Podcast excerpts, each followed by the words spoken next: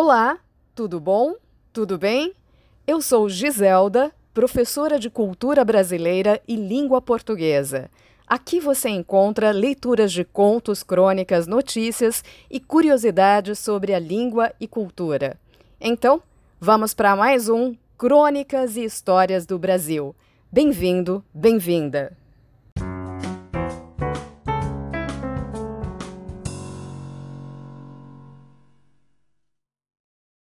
E o texto de hoje é de um grande escritor, jornalista, romancista, teatrólogo, contista e cronista de costumes e de futebol brasileiro. É considerado o mais influente dramaturgo do Brasil, Nelson Rodrigues. Pernambucano, ele cresceu em uma família de jornalistas. Foi o quinto filho de 15 crianças e adorava futebol. Morreu aos 68 anos. Conhecido por seu humor ácido e politicamente incorreto, suas obras foram marcadas pelo brilhantismo controverso. Embora tenha apoiado o golpe de 64, sofreu muitíssimo com a censura no período militar. Em 1972, foi marcado por um acontecimento terrível, quando seu filho, militante de uma organização clandestina de esquerda, foi preso e torturado permanecendo detido até 1979. Esta não foi a única tragédia de sua vida, mas não vamos falar disto. Nelson Rodrigues foi conhecido pela sua acidez, pelo humor politicamente incorreto e por frases provocantes. Vamos a elas. A liberdade é mais importante do que o pão. Dinheiro compra até o amor verdadeiro. Deus está nas coincidências. Toda unanimidade é burra. A seleção brasileira de futebol é a pátria de chuteiras. E então, muito para se pensar, né? Nelson retratou o Brasil de uma forma insuperável. Mais uma frase: O Brasil é muito impopular no Brasil. Esta frase é associada à expressão complexo de vira-latas. Originalmente, se referia ao trauma sofrido por nós brasileiros em 1950, quando a seleção foi derrotada pelo Uruguai em pleno Maracanã. Para Nelson, o viralatismo não se limitava ao futebol. Vamos abrir aspas para ele.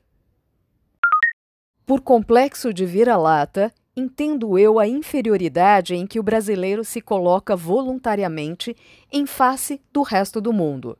O brasileiro é um narciso às avessas, que cospe na própria imagem. Eis a verdade: não encontramos pretextos pessoais ou históricos para a autoestima. Então, sem mais delongas, com vocês, Nelson Rodrigues, complexo de vira-latas. Hoje vou fazer do Scratch o meu numeroso personagem da semana. Os jogadores já partiram e o Brasil vacila entre o pessimismo mais obtuso e a esperança mais frenética. Nas esquinas, nos botecos, por toda parte, há quem esbraveje. O Brasil não vai nem se classificar. E aqui eu pergunto: não será esta atitude negativa o disfarce de um otimismo inconfesso e envergonhado? Eis a verdade, amigos.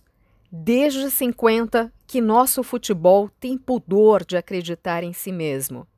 A derrota frente aos uruguaios na última batalha ainda faz sofrer na cara e na alma qualquer brasileiro foi uma humilhação nacional que nada, absolutamente nada, pode curar. Dizem que tudo passa, mas eu vos digo, menos a dor de cotovelo que nos ficou dos dois a um. E custa crer que um score tão pequeno possa causar uma dor tão grande. O tempo passou em vão sobre a derrota. Dir-se-ia que foi ontem, e não há oito anos, que aos berros o bidulho arrancou de nós o título. Eu disse arrancou, como poderia dizer extraiu de nós o título como se fosse um dente. E hoje, se negamos o escrete de 58, não tenhamos dúvida, é ainda a frustração de 50 que funciona. Gostaríamos talvez de acreditar na seleção, mas o que nos trava é o seguinte: pânico de uma nova e irremediável desilusão. E guardamos, para nós mesmos, qualquer esperança. Só imagina uma coisa: se o Brasil vence na Suécia, se volta campeão do mundo. Ah!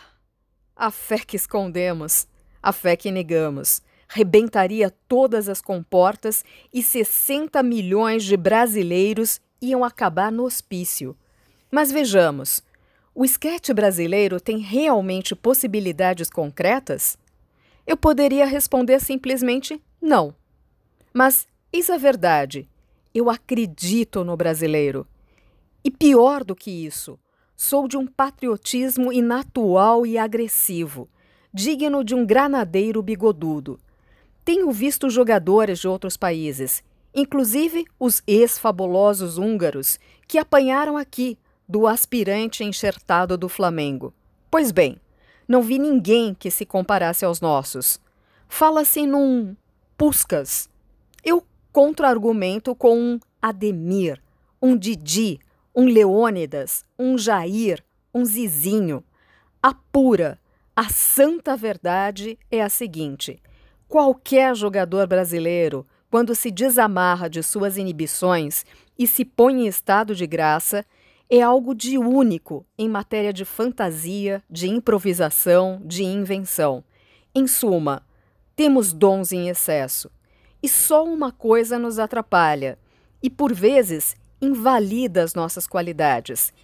Quero aludir ao que eu poderia chamar de complexo de vira-latas. Estou a imaginar o espanto do leitor. O que vem a ser isso? Eu explico. Por complexo de vira-latas, entendo eu a inferioridade em que o brasileiro se coloca voluntariamente em face do resto do mundo. Isto em todos os setores e, sobretudo, no futebol. Dizer que nós nos julgamos os maiores é uma cínica inverdade. Em Wembley, por que perdemos? Porque, diante do quadro inglês, louro e sardento, a equipe brasileira ganiu de humildade. Jamais foi tão evidente e eu diria mesmo espetacular o nosso viralatismo. Na já citada vergonha de 50, éramos superiores aos adversários. Além disso, levávamos a vantagem do empate. Pois bem, e perdemos da maneira mais abjeta. Por um motivo muito simples.